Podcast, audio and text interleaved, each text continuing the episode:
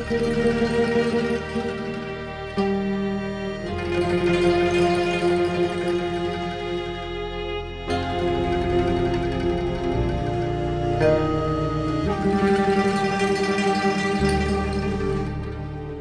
家好，欢迎来到后浪电影学院。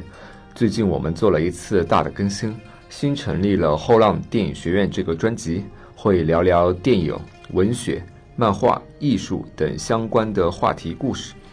呃，欢迎大家继续关注订阅。另外再打一个广告，后浪电影正在招聘实习生，欢迎大家联系我们。邮箱请看播客简介。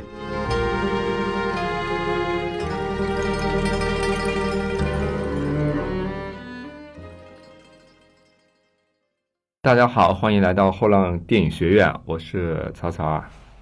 我是佳佳。呃，这次我们这期节目想讲讲李安，因为最近李安的电影不是也上映，然后招来了一些讨论嘛。然后再加上前段时间就是《十年一觉李安梦》的这本书的作者张晋贝老师他去世了，然后我们也想再来聊聊就是。李安的这本书和李安其人，其实我觉得大家虽然都在讨论李安的电影，但真正去理解李安的人可能会比较少，所以我们想借这个节目再重新去聊聊李安他。然后我们这次邀请到的嘉宾是徐渊老师。大家好，我是徐渊。呃，徐渊老师是枪稿的这个主编啊，然后之前也做过很多电影媒体相关的工作。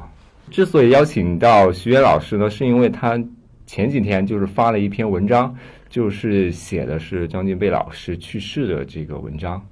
呃，对，呃，因为我跟他认识还蛮久，嗯，写稿的时候翻了一下我的邮箱，好像最早是零八年的时候就跟他，对，一大多数都是打电话和发邮件嘛。嗯，呃，很多很多，包括就是翻了一下，才想起来好多稿子，原来以前我们一起做过，对，包括魏德胜的呀，什么什么的，好多稿子。李安呢也做过好几篇，因为呃，相当于他某种意义上讲，变成了李安的一个新闻官的那个角色吧。新闻官，哎，我我觉得有这个意思吧，就是你，嗯，呃。其实李安，当然他有一个助理，我们很多也也有那个助理的那个联系方式，嗯，当然我现在不知道那个助理还还跟不跟他在一起做了哈，嗯，但是一基本上这个媒体项的都还是跟这个张金贝老师取得联系以后，他再跟李安那边确认，而且实际上程序还挺繁琐的，就比如我们一篇访问，我们把提纲列好了。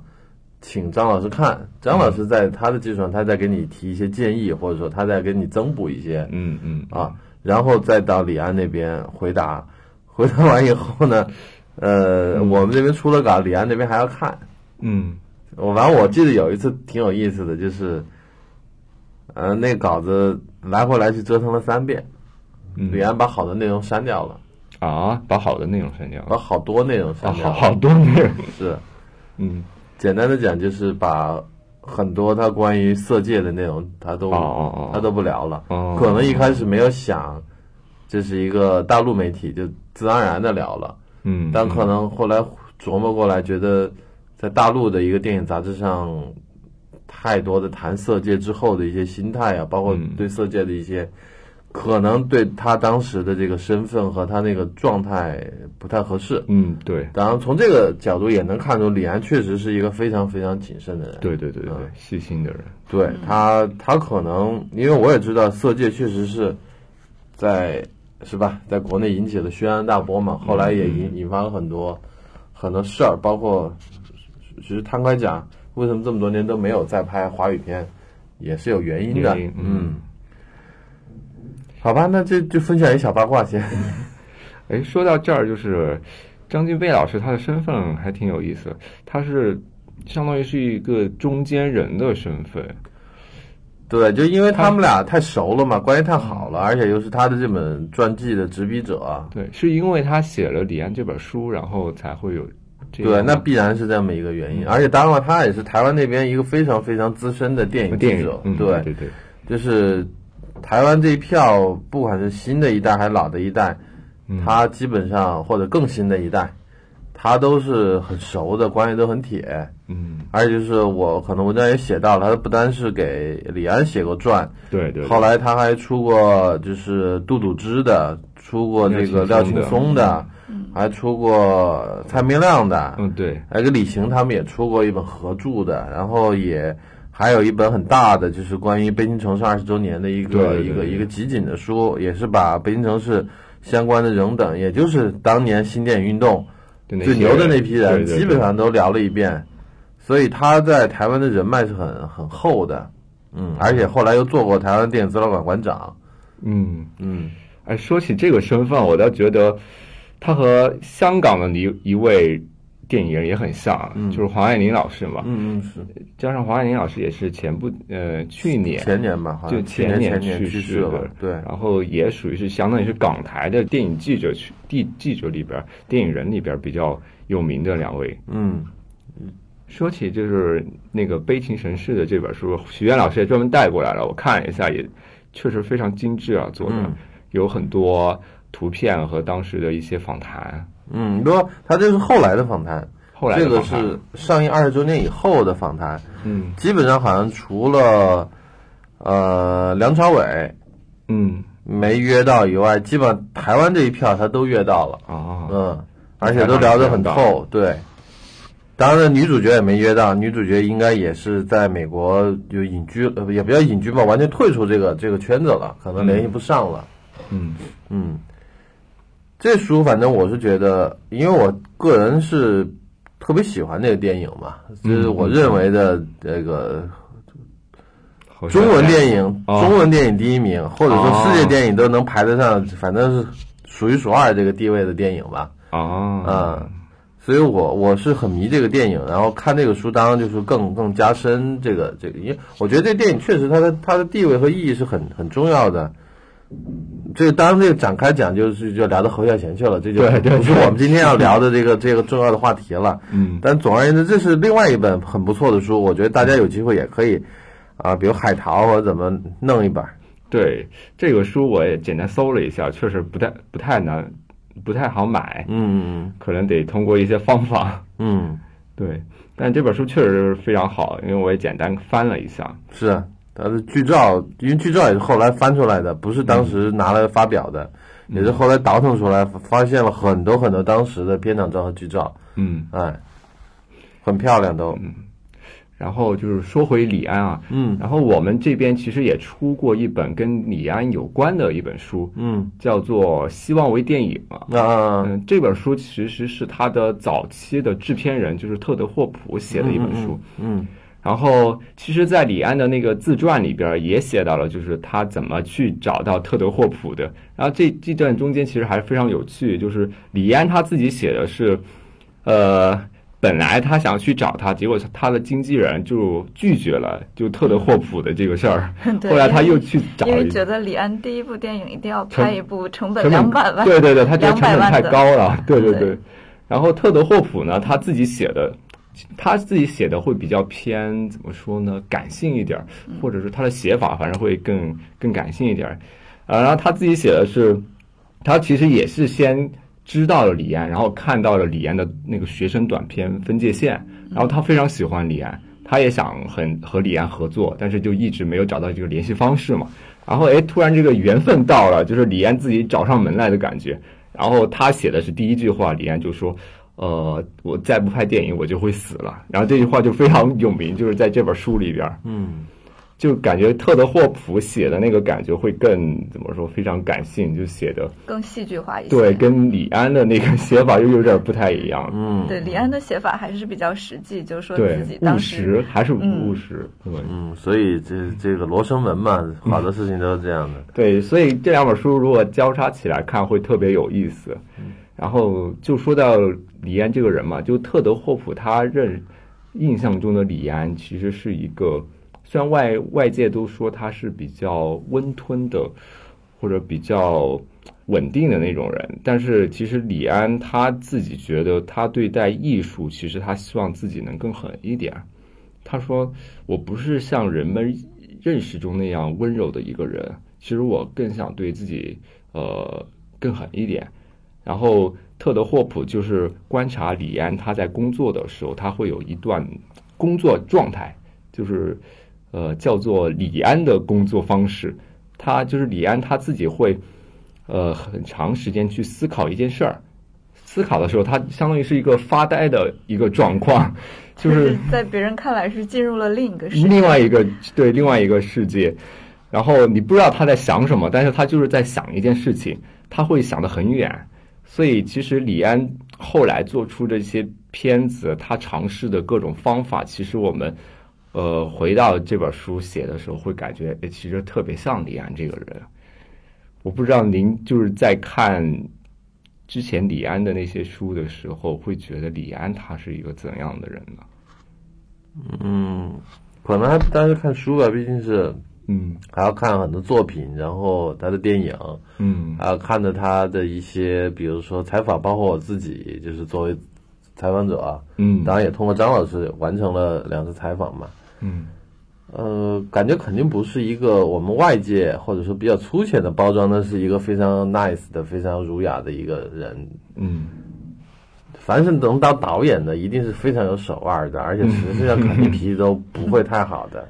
脾气不会太好，脾气都不会太好的，因为你要在现场调度几百号人、几十号人，你一个非常谦谦君子、非常好说话的人是没有办法，一定是有非常的强的决断力，也有很强的这个感染力。嗯，知道怎么哄，也知道怎么骗，也知道怎么吓。嗯嗯，好的导演这些能力没有一个会缺会缺的。嗯，所以我感觉他肯定不是我们外表或者说外界的一些粗浅的一些印象是那样的一个人，那肯定还是一个。实际上，我相信可能不管别的怎么样，不管生活里的怎么样，平常在家里怎么样，嗯啊，但是在片场一定是一个很有控制能力的人，而且一定是一个非常细致的，用台湾话讲很龟毛的人。嗯，其实他可能不是那种非常呃激烈的会表达自己的人，但是他是一个特别坚定的人。就比如说，他不会像某些导演就是出了名的脾气差，会发火，会骂人，会砸东西那种。但是他会很坚定的，比如说他有一个想法，如果这个现场的实际情况没有实现自己的想法的话，他会，呃，觉得不满意。但是呢，他不会特别直白的表达出来。然后就是包括特德霍霍普也写到过，就是他会让别人去问他是不是这里应该再怎样调整一下，直到问到他真的满意的时候，然后大家才知道哦，原来他是这样想的。嗯，就是他需要别人去对他进行发问。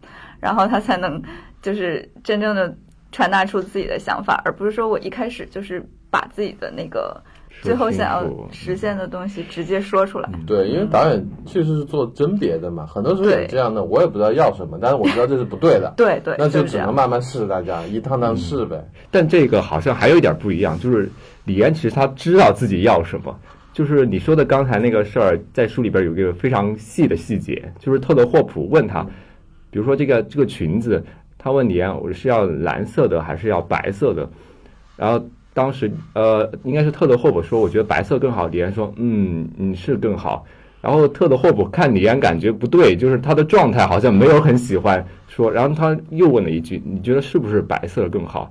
他说，嗯，他反正也没有说更多。白色的我挺喜欢。对我挺喜欢。那特德霍普直接说。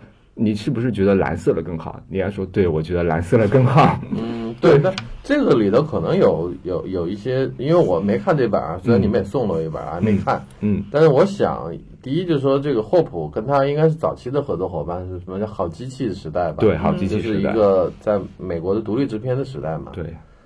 那个他是他是导演，人是制片人。从美国的这个角度上讲，当然制片人是最大嘛，是是老板嘛。嗯。那个导演是现场调度的一个员工，当然是一个很重要的员工。但是我觉得随着这个年龄、阅历还有地位，包括可能其他后来又又又回到呃这个大中华去拍电影，我我我我估计可能后来的李安也未必是这样的一种方式了，因为可能他那个时候毕竟作为一个外国人在美国啊，嗯，自己毕竟毕竟是个外来者，可能语言上也没有很好啊，等等等等，也许他那个时候会以一种。比较迂回的方式，而且可能对外国人来说，这些也比较中式的方式。但我觉得这也未必是一个，一定是李安到现在做的一个工作。对，我觉得很有可能还是就是说，就特别那种那种复杂的那种那种情况下，比如说像像像少年派呀那种大成本的，他肯定不会这么迂回了，应该是非常非常直接的了。嗯嗯，我想啊，对，当然这种，因为我也没有看太多，就是这几个他后来这些电影的，比如幕后花絮啊那种侧拍那样内容，但我感觉肯定不会是一个我们想象的那么那么那么不会一直这样。因为我对这个《十年一觉》里头有一个细节我一直记得，挺有意思的，就是说。他自己回忆说，有一次是参加什么电影节，然后。嗯，陈凯歌他坐在车里头聊说：“哎呀，哥们，这回我们说不定能得奖啥的。”他就回嘴，他说：“还你都多大了，还惦记这些事情？” 然后跟：“我说说出口了，我觉得挺后悔的，说这些干嘛的？” 但刚才我也讲过，他都会把那个访问稿再三审、再三删的人，他还把这一段留在书里头，除了增加趣味性以外，我觉得就是说他确实也觉得无所谓，或者说他真的觉得这事情无所谓，无所谓，或者说他认为他这个想法也没有什么不对。当然，还有一层关系，可能是他跟，呃，凯爷关系也不错。因为其实我看过，呃，好像谭盾的回忆文章嘛，就讲他们呃八十年代一批呃华人在纽约文化圈的这么一个一个往事嘛。嗯嗯嗯。哎，写写写，我在发现他里头写到了李安，有一个台湾来的年轻人，老是闷闷不语的，就跟我们也混在一起。嗯。啊，就是李安，所以那个年年代可能他们。相识于微时，哈，就大家也不会那么计较，也不会那么在意。哦，就是就是就是就是黑你了，你也没没话说。也可能这是他俩友谊的一种表现吧。嗯，就好像我们都知道，什么梁朝伟跟周星驰是很好的朋友，但是但是我们在在现在的很多大众传媒上看不到了，但我们在一些蛛丝马迹还是能找到的。嗯，比如说梁朝伟拿影帝以后，第一个去去欢迎他、去请他吃饭的是周星驰。嗯，并没有说他俩没有。不来往，实际上，嗯，就您刚才说的和陈凯歌这个事儿，让我想到，就是李安他刚刚刚得奖的时候，就刚得柏林金熊奖的时候，他的那个反应完全不同的。他他非常的，他说他两次获得金熊奖的时候都是在半夜，好像是，反正就是一个睡觉的，就是不太不太清醒的一个状态啊。但他知道自己得奖之后，其实也没有过多的。这个兴奋劲，他反而会给会跟别人就是说，我这个得奖会不会更好？呃，会会会不会造成什么困扰，还是什么什么？他会有一些忧虑。他反而得奖的时候，结果到后来就是 得奖的时候，他反而会会主动说：“哎，我这个能不能得奖？”这样我觉得会形成一个比较鲜明的一个对比，还挺有意思的。嗯，他肯定还是有一个怨念的嘛，因为在戛纳他没有斩获。对对对。他别的能拿的都拿了，就唯独这个凯爷拿过，他没拿着。哎，对，您这样一说，我反而觉得他在自己的书里边确实对这个奖项、对这个电影节的这个表现挺在意的。他花了呃，应该说不少的笔墨去写，就是电影节的一些情况，就是参加。毕竟拿了两个金熊，拿了两个金狮，拿了两个奥斯卡的，对，人太少了。嗯嗯，不可能说不在意。很多人说不在意，或者说我不看影评，都是假的。对，没有不在意的，不在意的人不会做这个行当。这本来就是一个聚光灯打着的一个行业，没有人真的是说或啊那个什么入定的老生，我完全不在乎。嗯，那那真不在乎，你就不会再做这一行了。那真的就是就得像比如说前两天我们聊到的麦当雄兄弟，那就彻底就消失了，嗯，不干那个了，做房地产去了，或者说。谢飞导演，嗯，我就不玩了，我不奉陪了。那那这样的人，可能真有一些可能，至少这种转变吧。李安一直在这个名利场里头，一直在这么一个竞技竞技场里头。嗯嗯嗯。就是说，其实李安他虽然一直身在这个名利场里边，但是他的一些待人处事的方式，我感觉还是很李安。就是像他《卧虎藏龙》得那个奥斯卡。的时候特特别有意思，就是把大家召集起来吃个饭，然后给每人发一个这个奖杯。他就是好像对每一个剧组的人，只要有参与过的人，他都是认为是同样的重要的，并不是你这个工种就不怎么样、不重要什么。他反而是把这个所有的人都会召集起来开，然后他还会让他们带上家人，就是这个在。那个杨占佳老师里边书里边就详详细写过，就是因为杨杨占佳老师他是《卧虎藏龙》这个美术，然后当时就获奖了，然后杨占佳老师就写李安，就是把他们请过去了，然后吃饭啊，然后拍照啊、拥抱啊，然后送奖杯这种，就感觉李安就是待人处事的方式还是特别，就是一直以来都是这样。比较好的，会做人，对，会 会做人，就肯定跟杨德昌不一样，杨德昌把身边的合作伙伴都打跑了，对 对对。其实如果聊李安的话，就是。肯定要聊李安他的这些电影的类型在不断的变化，他不断在突破自己没有做过的东西。嗯，这是李安他一直以来都具有的一个一个气质吧。他自己也说的很多次，不想被束缚，也不想被某一种类型的片子觉得大家会看，这就是李安应该拍的片子。他很。他很就是怎么说排斥这种反应，就是觉得我我的片子不应该是某一种类型的，或者大家觉得我对于家庭关系、对于父子关系的这个呃这种类型的影片很擅长，然后我就应该去拍这种片子。他觉得这是不应该造成的一种印象，而且其实这个在很早的时候他就有这种观念了。他拍完这个《喜宴》的时候，嗯，就意识到啊，我现在已经拍了两部片子，都是在讲这个。家庭关系的，那我是不是已经被限定在这样一种类型里面了？嗯嗯嗯，对对对对，这个好像是他拍推手的时候说的。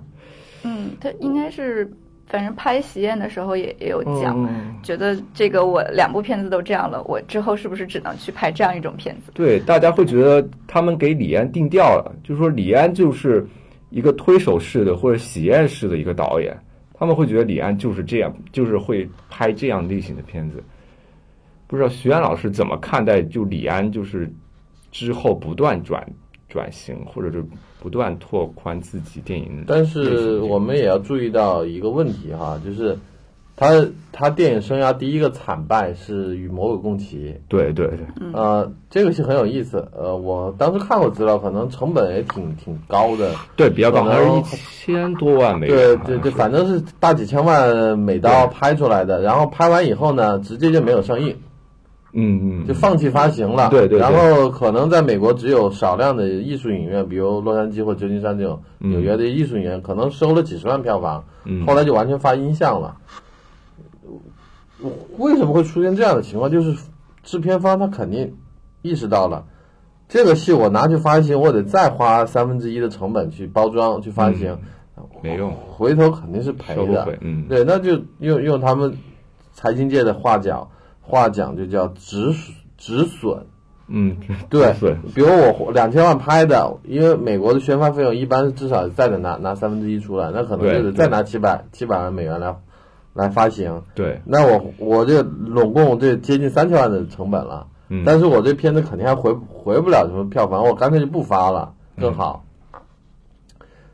这是个大成本的，以他当时的工作的。状态来讲，这是个大体量电影。嗯，然后后来过了几年，他拍完《卧虎藏龙》很成功、很卖以后，嗯，去环球拍了《绿巨人》。嗯，要说的话，这才是什么什么什么 M 什么 MCU 你说开篇嘛？对对对。但是结果这个也是出了大问题。对对。成本特别高，票房特别差。嗯。好了，然后如果我们把那个呃。比利林恩和双子杀手视为同一个系列的话，嗯，也是又遇到这样的问题。嗯，他但凡拍这种大成本的，本来应该是市场向的电影，因为大成本意味着要要要对要市场嘛。嗯，他总容易折，总要失误。对，总要折。他总是拍小的特别成功，对吧？断背山其实是个小片子，他很成功。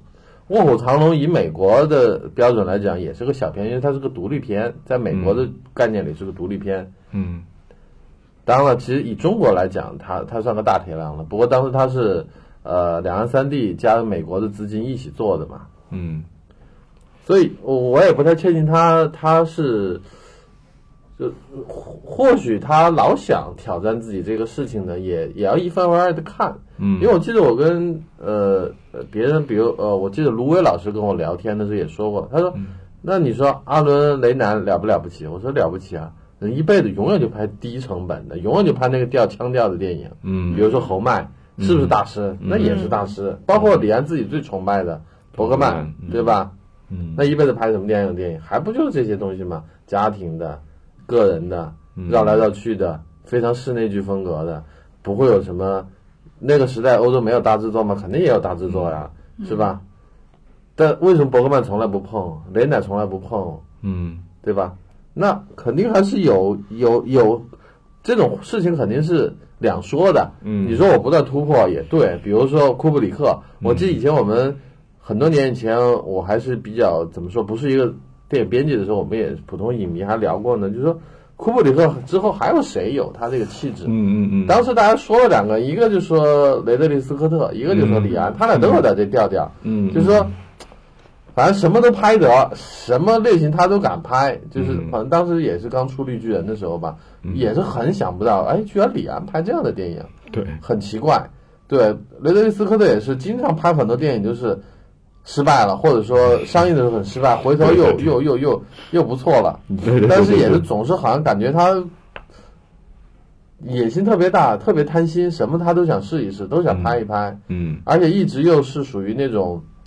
没有混成像比如斯皮尔伯格那种变成一个制片家，变成一个公司老板那样一个地位，嗯，好像总是一种打工的状态，所以他老经常听见他跟谁吵架了呀，这个片子的终剪权被别人拿走了，后来我只能赌气再剪一个我自己的版本了。对对，李安其实某种意义上跟斯科特有点像，毕竟不是一个就是电影大亨，他是一个受雇佣的。手艺人当然是一个很厉害的手艺人，但我觉得从这个角度上讲，他一直在美国这个体制里头，也就造成了一个什么样的结果呢？我就一直认为他是一个大导演，但我不觉得他是个大师。嗯嗯，就是就这么说吧，侯孝贤肯定是大师了。嗯，然后我现在觉得，呃，比如说杜琪峰也可以称之为大师。就杜琪峰的特点就在于他，他就不会像李安这样，我什么都要去拍一拍。嗯反正我永远就拍我我擅长的那一点点东西，就是那种偏黑色的、男性的、动作的警匪的这么一个东西。但是他把它拍出很强的风格化了，就是不管是这种视听语言上，还是这种就是说就背后的这种主题呀什么东西。有一部分是他自己的，有一部分是韦家辉的，嗯，但恰恰我很喜欢杜琪峰自己创作的那那那一批，嗯，比如说什么 PTU 啊那些，嗯嗯嗯，就他没有什么花里胡哨的韦家辉的那种强设定那么高概念的东西，嗯，就就一板一眼的。你想 PTU 讲什么？一宿一个警察丢了一把枪，嗯，然后大家叮铃咣啷打了打的一团糟，其实谁都没搞清楚怎么回事，对，所有人都不是什么聪明人，谁都不知道情况怎么回事，而且没有解决什么问题。嗯啊，但是我觉得那个戏就拍的特别风格化，而且他之后又拍过什么类似像文雀呀，拍过像什么夺命金啊这些系列的，都是基于现实主义的，而且他的创作风格都是每个礼拜天晚上我把哥几个拉过来拍，然后这么一拍拍一年多两年，每周就开一天工，然后拍完了，又很轻松，啊，而且又是很小成本的，我我把我拍商业片所用的钱我都拿来这个贴。哎，这个戏我就拍的好玩，我也不图名不图利，也不指望市场有多好。嗯，这种状态我觉得，可能单拎出来看杜琪峰的电影，未必某某一部会特别的好。嗯，但是你把他所有作品摞在一起的时候，你就能体会到那个法国人所谓的作者感了。李安老师的问题就在于，他可能有点贪心，他总想拍点这个，拍点那个高概念的、高技术的大片的。嗯，啊。证明我的导演手艺是十八般兵役，什么我都来得。但最后我就觉得他缺了一点所谓那种作者化的东西，嗯以及以及那种他真正要表达的东西。因为实际上最后他大多数的电影，我们最后都归结为所谓父子的对抗啊，什么是他自己的他自己内心的一种所谓心魔的一种外外化吧。当然我们也不能否认，比如《色戒》其实拍的非常的深，甚至可以说非常反动了。嗯，也已经到了那种欧洲优质的文艺电影的那种级别了。嗯。但但是毕竟，好像他好像在这种不断的尝试中，就就因为你老想不同的方向去走，那你就走不太远。我的感觉就是，因为实际上我觉得像《冰风暴》这样的电影已经是非常非常好的了。我个人最喜欢李安电影《冰风暴》，哎，我觉得拍的非常非常好。但是你的你你的感觉就是说，他为什么没有接着拍呢？对，或者说你能感觉到，比如后来他在拍这个《断背山》。在拍这个制造伍德斯托克，嗯，是跟冰风炮是一路下来的，对。但你没感觉它是一个台阶一个台阶往上走的，是嗯、是从这儿跳到那儿，跳格子这样跳下来，对。甚至可以说，冰风炮后的这个端面上我不好评价，因为可能它确实也很好，只不过我个人没有特别喜欢。嗯，呃，但至少制造伍德斯托克从业界的反馈上讲。呃，从奖项、从票房上讲，至少没有比《风暴》强。嗯，而且我觉得确实好像也差点意思。嗯啊，所以这个，而且他从少年派开始，他搞了一个技术三部曲吧。嗯我也是挺存疑的，尤其是这个新片，尤其这个新片《双子杀手》，我觉得我们就是。至少我们大陆对他是特别宽容的，影迷也罢，媒体也罢，大家都在强调啊，李安在尝试新技术了，这个那个了，代表电影的未来。对对对对对，我觉得这这里头肯定也是两说的，有有他的这些啊，我们不否认，但是我们确实是对他有一种嗯，因为是有一种怎么说，呃，石油国产论的那那种心态吧，我觉得。但你看，北美对他已经口诛笔伐到什么程度了？而且他连拍了两个赔钱的电影，他在好莱坞的前景会怎么样？这个其实是他很冒险，也也是也是有一种危机在里头。而且我感觉这是他年纪大了以后，而且把很多荣誉都拿到手以后，他有一种在电影史上要留下自己的一笔，对，很重要的一笔，他要。他开宗立派，我的感觉就是，实际上他是一个非常巨大的，就是我们刚刚讲的他那个野心的进一步的膨胀的外化的一种体现。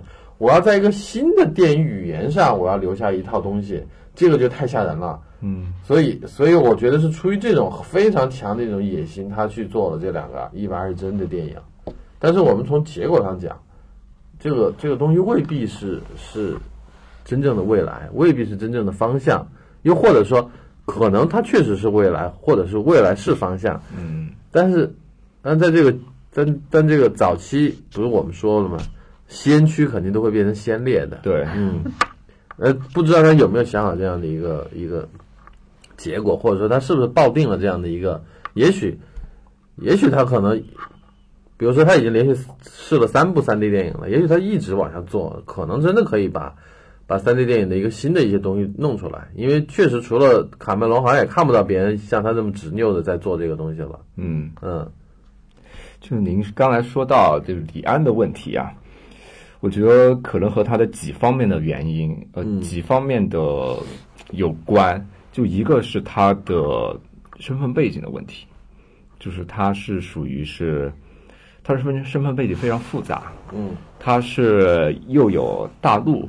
然后他又夹杂在民国台湾的这个夹缝里，然后他又有美国的这样的一个背景，所以他的身份是多重的，就会造成他的很离散的这样一个状态。他无法生根在，或者他更愿意就是多元的这种东西。所以他自自己也提到，就是他其实他的电影，他认为是介于艺术和。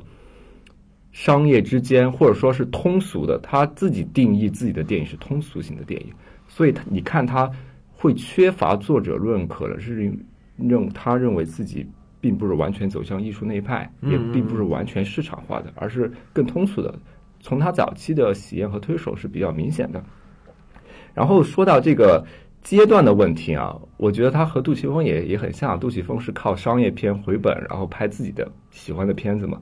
但李安呢，他的商业，他的那种比较偏向市场片，没有赚钱嘛。但是他也是这样一个阶段的。比如说像那个《与魔鬼共济共济》，他前一部是《冰风暴》，《冰风暴》是收获了，虽然并不是说它的票房有多么多么高，但是《冰风暴》的成本和它的票房其实是赚了，对，是赚了，是是是赚了很多的。所以他之后做了《与魔鬼共济》，然后比又比如就是。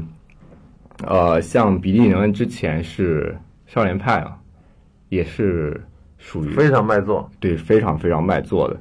他这个就属于是他赚了之后，他要开始拍下一部他自己想去拍的东西了。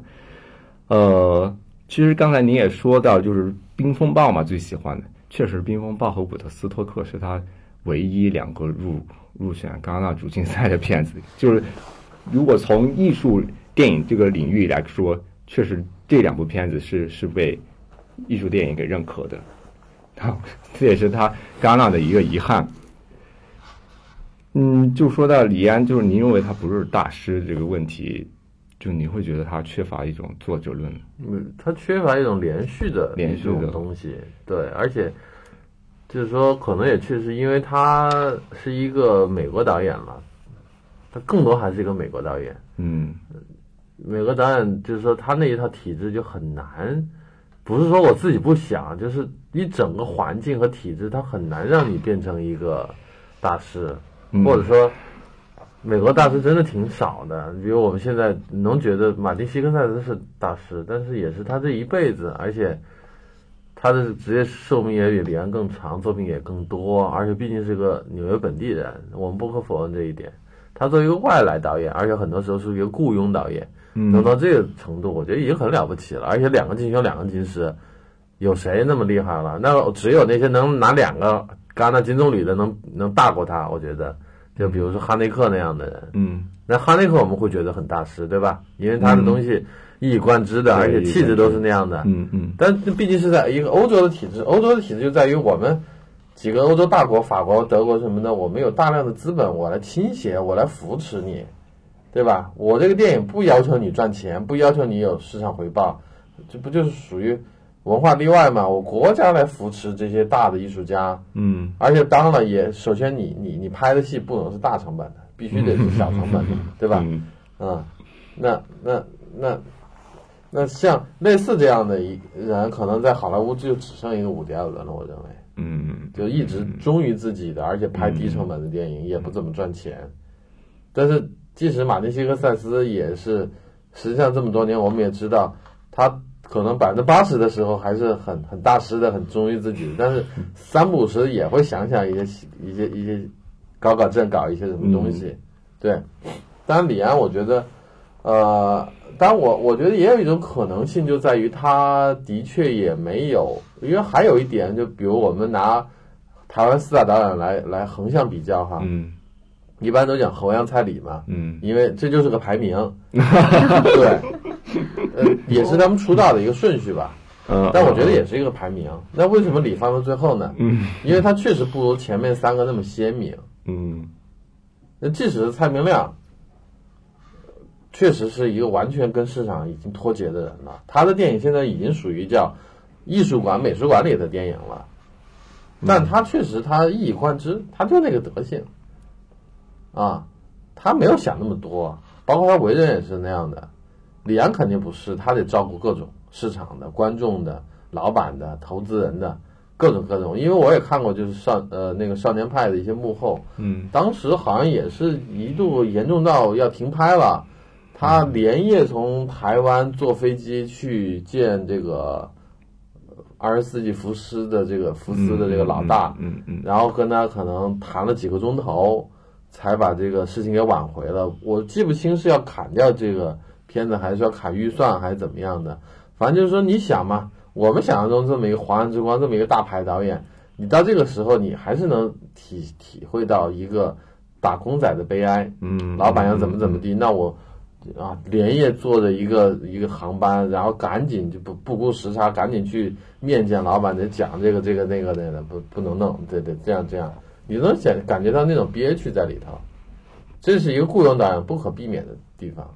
那肯定不能像，不能像欧洲那些电影大师，反正政府这儿补贴我个二十万欧，那儿又补贴我个五十，什么地方政府又补贴，有哪个企业补贴了，哪个艺术哪个发廊哪个奢侈品又补 补贴了二十万，那十万二十万就这么凑出来了，凑了一个二百万欧，哎就就拍了，拍完以后呢，这种电影在电影院也不卖座，但是电视台啊，法国的、德国的。意大利的、奥地利的、什么北欧三国的，每个电台都能收个几十万欧啊，就回本了啊！而且本身就是说很多资金，就是说类似于法国电影中心那样的那样的机构，嗯，它是无偿补贴你的，嗯，他也不是不不求你要你要还给我，损失了就是国家的损失，财政补贴了，嗯，哎。所以这个事情是是是无奈的，因为即使是斯皮尔伯格，我们说是一个大制片家了，嗯，他不三不五时的也得去拍个什么《印第安纳琼斯四》呀，也得拍这样的电影嘛，他根根本自己不不喜欢的，但这是为市场拍的，嗯，他也是无法左右他他他手底下那么多人，他得养活。就是您刚才说到这个，因为李安他什么都拍嘛，但是我觉得他自己那个性格里边是不是也其实透露出了一种比较。难能可贵的一个特质就是真诚和勇敢。其实你反过来这样看，是不是他在这样一个打工者的这个立场上面，其实他是有很很勇敢的。就他并不只是服务于市场，服务于他的制片，服务于他的投资方。其实你虽然他没有一以贯之的自己的这个东西，其实他是在有这方面有特质。这个这个其实也可能是继承于他的。那个偶像伯格曼，其实他也有这这个特质。另外一方面，就是他到底有没有一以贯之的东西？那您觉得他在电影里边的那个性的处理，会不会是一个比较潜在的一个东西呢？虽然他表面上拍了一些家庭的剧，但是其实它的内核里边有很多其实是以性的成分去把它连接在一起的。比如说是喜宴嘛，他直接自自己就说出来是吧？中国五千年来。就是性性压抑的一个结果，对。然后包括，其实我看到他《卧虎藏龙》其实也是，它里面的情欲是非常饱满的。对啊，就包括是那个饮食男女，就是很明显的食色性也嘛，然后来反映这个父亲的这个情感的变化。其实我看到他自己小时候，他自己说啊，对他影响最大的两个冲击，是一个是戏剧，呃，这个戏剧。这个性就是当时西方戏剧的这个主要的根源嘛。然后他说，精神就是源于《失乐园》。然后另外一个就是一个左派的书籍，他开始就是看一些禁书，包括老舍的，也包括斯诺的一个《西行漫记》。他开始对自我身份认同产产生了一些不一样的观察视角。但是其实可能主要是来自大陆那方面的，对，也是跟当时台湾进行的一些文化封锁有关。嗯，对，所以我感觉就是这个东西在他之后的作品里，其实一直都埋藏有的。这个也算是他一个比较有潜在的一个，算是有自己作者性的一方面。对，而且这个东西是他到美国之后才开始有的，就是他到那个伊利诺伊大学，对对对，就是那个大学里，对性和政治对他造成了非常大的冲击。而且他他也说自己是离台湾越远，会觉得创作越越自由。然后一旦离家，对离家越远越自由。一旦回家之后，就觉得自己什么都拍不出来了。那些压抑他的、束缚他的东西全都回来了。对对对，嗯，那肯定他是一个典型的台湾外省二代嘛，生活在那么一个还是台湾，台湾外省第二代嘛，就是就是那么一个在。因为台湾的那个历史，我们也知道是很很扭曲的，很扭曲的，很扭夹缝里边对。是，所以我觉得这肯定对啊，因为包括你刚刚讲的这个性，这个是一个解读它的一个非常重要的线索。嗯，这也是伯格曼电影的一个很重要的线索。对对对，所以其实而且后来他拍出《色戒》了，嗯，这已经是就是说，你别别说在中文电影里头是一个非常惊世骇俗的，你放在世界电影里头也挺也挺反动的一个电影了。嗯，真的，这电影居然后来能在国内上映，很奇怪的，是是一个神迹。对，这也是完全就讲性上的事情，对吧？嗯，包括我觉得，甚至他的这个后，就最近这两部电影，性也是一个很重要的一个线索。嗯，包括我我自己在在影院看《双子杀手》的时候，我也觉得挺有意思的。嗯，就是说那个那个人怀疑那个你有没有小孩儿，然后反复追问他，他很坚决，绝对不会有，嗯，就是没有。那这这一刻我都产生了疑问了，这个这个这个杀手这么斩钉截铁的说这些话，他到底是什么性向？嗯嗯嗯嗯，哦，明白你。对，因为因为他们这样的导演肯定不会，即使这不是一个多多么成功的电影哈，嗯，但是他也不会说这里的剧情或者说很多对话是随意放的，嗯，总是有指向的，尤其这是部李安电影，嗯，你会觉得很微妙，你是可以有解读的。对李安电影特，李安特别喜欢在他的电影里边加入很多很多的元素。实际上，《比利林恩》里头也有一段性是很是很有意思的。这个，因为我当时看的是原版的，那个最早是我忘了是伯纳找我们去看的片吧。嗯啊，所以跟国内国语版不太一样。其实它有一段有一段就比较激情的，原版里头是是是有的，但是在我们的国内国语版是没有的啊啊！而且拍的特别细，拍的特别细。他也而且我我大概翻了一下原著小说里头一些一些设定啊，一些看过原著小聊过，里头也很重要。就是那个比利林跟那个拉拉拉拉队队长，嗯，他俩这种性的吸引力啊什么的，嗯也是他这个电影很重要的一个支点的东西。就甚至可以说，比利林恩一下子觉得这些都很虚无，或者说他他有一种下定决心要要逃兵解除兵役的，嗯，是跟这个是有关系的，是跟他这个中场休息发生这个事情是有关系的，嗯啊。因为那个那个电影，它本来就是设定他是个处男，对。但通过这个中场休息，他跟那个他跟那个女拉拉队员，他就不再是处男了。简单的说啊，然后他俩这个又很奇怪的一个方式，大家可能可以去看原版或者去看小说，再去琢磨琢磨。这些是他一个作者性的地方啊。我说他可能还缺一点作者性的地方，就在于。我觉得他没有呃很鲜明的视听上的一些东西。啊啊啊啊，这个也许这东西不是那么重要。嗯，因为比如说吴宇森老师用白鸽，其实一个很简单的东西，但是但是毕竟成为他这种标志性的东西了。比如说希区柯克总在自己电影里偷偷录一下胖脸，嗯啊，这也是一种标志性的东西。或者说呃呃，就是确实，比如说像斯皮尔伯格这样的大导演，我们没有很明确的一些东西，但实际上大家。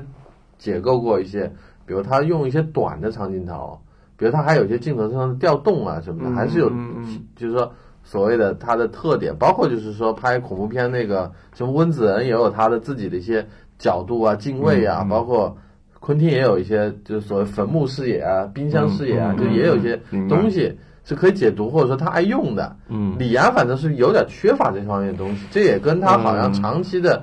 呃，每个戏换一个摄影师有关系，我觉得，或者说他没有那么在意这些东西。对我感觉李安是一个属于是好学生里边效率至上的一个导演。对，就像他在拍《推手》和《喜宴》就是早期低成本电影的时候，他会更要求就是我这个镜头要少，我这个镜头要正确精准，就不要有多余的。没必要的一些东西，他会更追求这个东西，所以他，因为他本来也是打工者心态嘛，我感觉他是比较偏效率上面。但是你说如果是视听语言，他其实他在这两部一百二十帧里边，其实算是一种尝试。是，特别是特别是比林，我能感觉到他不一样的地方。然后双子杀手也有，就比如那种动作戏，他的拍法完全跟以往的是不一样的。只不过从很多包括我在内的感受上讲，没有觉得这个东西是一个嗯更高级的或者说 更好的。对，这个就是仁者见仁，智者见智当然了，对各有各的感受。这部电影本来也是以感受型为主的一个电影，这个跟你自己对电影的一个观念和和要求审美有关系。